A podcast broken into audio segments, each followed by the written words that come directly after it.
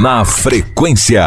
Já é de conhecimento de todos o quanto o ensino à distância tem crescido no país. Tudo isso muito por conta dos avanços das novas tecnologias.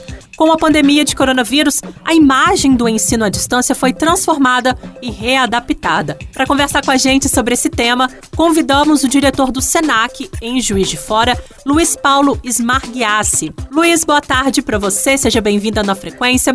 Vamos começar falando sobre a pandemia, né? O coronavírus aí, a pandemia trouxe um novo olhar para o ensino à distância no país? Boa tarde a todos que estão nos ouvindo. É, agradeço pelo convite e a participação nesse debate sobre esses novos rumos da educação. É, com toda certeza, né, é, a pandemia ela acelerou algumas tendências que vieram para ficar mais rapidamente e trouxe esse novo olhar, né, tanto para o ensino à distância, onde a gente tem uma modalidade também de aulas gravadas, quanto para o ensino remoto, que é aquele, aquele onde há interação do, do docente com, com os alunos, né? por meio de algum aplicativo ou algum tipo de plataforma.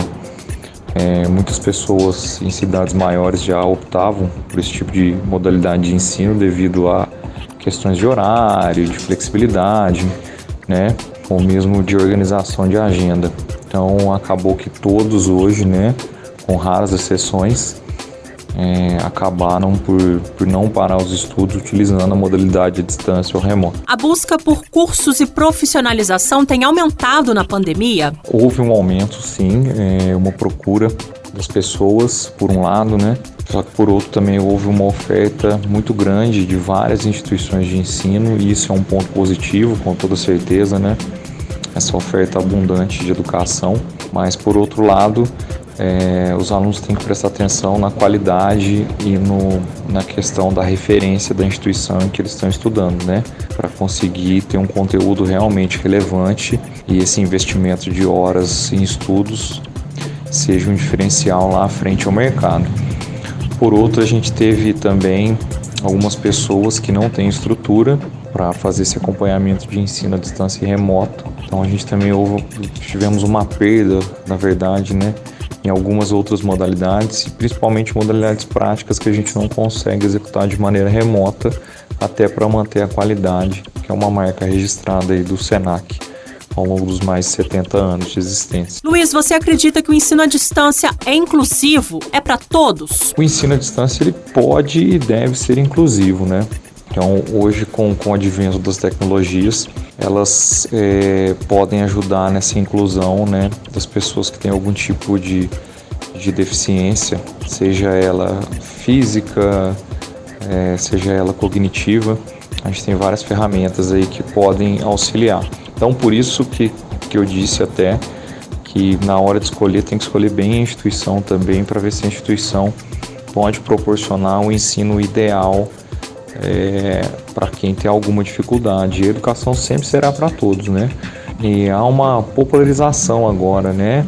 Uma socialização da, da educação por meio da internet. Então você entra em um site, você consegue ter acesso à leitura, ou entra no YouTube tem acesso a vídeos, né? Ou entra na plataforma das escolas, em instituições de ensino como o Senac, você tem tantos cursos que são pagos, como, como também os cursos gratuitos que são para todos, né? Então, com certeza, houve essa universalização é, do ensino e consequentemente a inclusão de todos os públicos. Quais fatores você aponta que tem gerado essa grande transformação e crescimento da modalidade? Primeiro é a questão da adaptação aos novos tempos, né? Hoje a gente faz tudo no, no smartphone, tudo no notebook. Nós somos dependentes da, da internet para trabalho, né? Da rede mundial de computadores. Então isso já foi empurrando a educação para lá, para ter conteúdos mais interativos que também é, ajudam no desenvolvimento, né? Das pessoas, conteúdos mais lúdicos, uma adaptação melhor para para que as pessoas possam utilizar as ferramentas de estudo. Então, com certeza essa, essa transformação não é de hoje, só que ela, vamos dizer assim, explodiu devido à pandemia, né? Que é como as pessoas poderiam estudar no momento que elas não podem sair de casa, a gente estava com distanciamento social. Então, esse foi um dos grandes fatores de crescimento. E, e os outros são atrelados a facilidade, comodidade, não pegar trânsito, você fazer seus horários, né? É, custo, né? Tem, tem, há uma diferença também de cursos remotos em alguns casos para cursos presenciais, não só no valor dos cursos, mas no valor de transporte, alimentação. Então, tudo isso é, é um conjunto de, de fatores que ajudaram nessa transformação é, desse crescimento, né, desse boom na modalidade. Luiz Paulo, é sobre a necessidade da presença dos alunos para aliar a prática na profissionalização. Como que tem feito? É um modelo híbrido, né, com essa associação entre as aulas que não são presenciais, né, que são as aulas remotas, é, com as aulas presenciais. Então, é, em modelos práticos, como a gente tem no SENAC, de cursos profissionalizantes, a gente tem muitas, muitas atividades que são pensadas e trabalhadas para que o aluno tenha um ambiente muito similar àquele que ele vai encontrar no mercado de trabalho. Então, no curso técnico de estética, por exemplo, ele vai, vai ter, vão ter as práticas, né? Ele vai praticar junto com, com modelos. O mesmo acontece no cabeleireiro. Então, há uma base teórica que a gente consegue passar isso de maneira remota, mas com a interação do docente ali ao vivo, né? Interagindo em tempo real, mas a gente não consegue e também não deve fugir desse momento prático, é, tendo em vista que a, a prática é a essência para a gente conseguir corrigir é, algum desenvolvimento que, que, que, não foi tão perfeito, que ficou falho, é, uma demonstração mais clara do docente para com seus alunos de como atuar. Então, ambos são importantes, né? Teoria e prática eles estão muito ligados um, um ao outro, né? Um está entrelaçado ao outro. Ainda nessa questão desse modelo híbrido, é feito com, com, com distanciamento, né? Então não, não dá para a gente usar a capacidade total é, dos lugares devido à pandemia, mas com todos os cuidados, com máscara, é, com, com ambiente bem ventilado, com álcool em gel, é, com, com, com devido distanciamento e todas as outras precauções. Nós temos protocolos próprios criados pelo Senac em Minas, né, em Minas Gerais, para que a gente possa atender é, os alunos de maneira segura e que também eles não, não tenham esse déficit é, de conhecimento né, entre teoria e a prática lá, para com certeza aperfeiçoar cada vez mais as suas técnicas. Na frequência.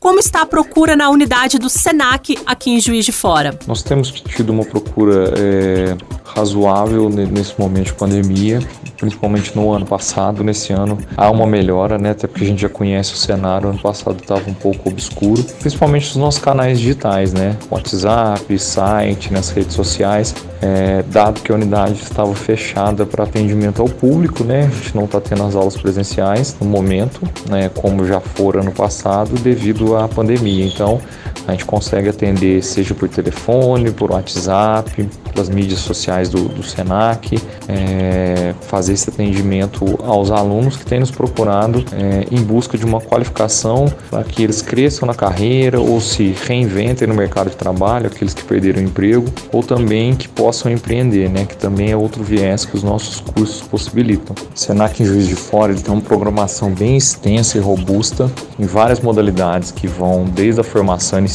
continuada, que são cursos mais rápidos, é, passando pelos cursos técnicos e até mesmo o MBA, que é a pós-graduação. Então nós atuamos nas áreas de gestão, saúde, beleza, tecnologia, é, e nós temos aprendizagem comercial também. É, no momento a gente está com inscrições abertas para cursos técnicos, segurança do trabalho, informática, administração e estética, bem como outros cursos FIC, como personal styling, oratória, programador web, Excel, Excel avançado e tantos outros.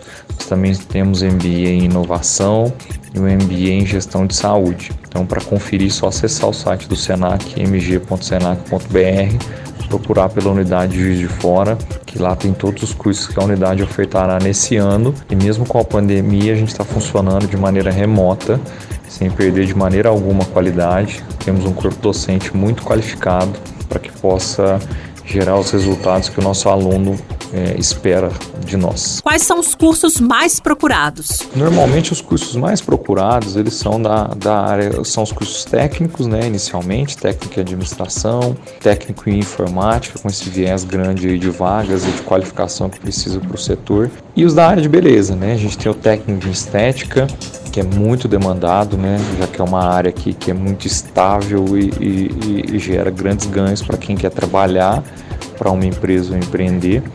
E cursos como cabeleireiro, design, maquiador, a gente tem programador web, web designer, é, oratória. Então a gente tem uma, uma gama de cursos bem extensa são os mais procurados. Que são os cursos técnicos e por que vale a pena investir nesse tipo de profissionalização? Conta pra gente, eu tenho certeza que é dúvida de muita gente por aí. Os cursos técnicos, eles têm uma particularidade é, que é bem voltada à prática.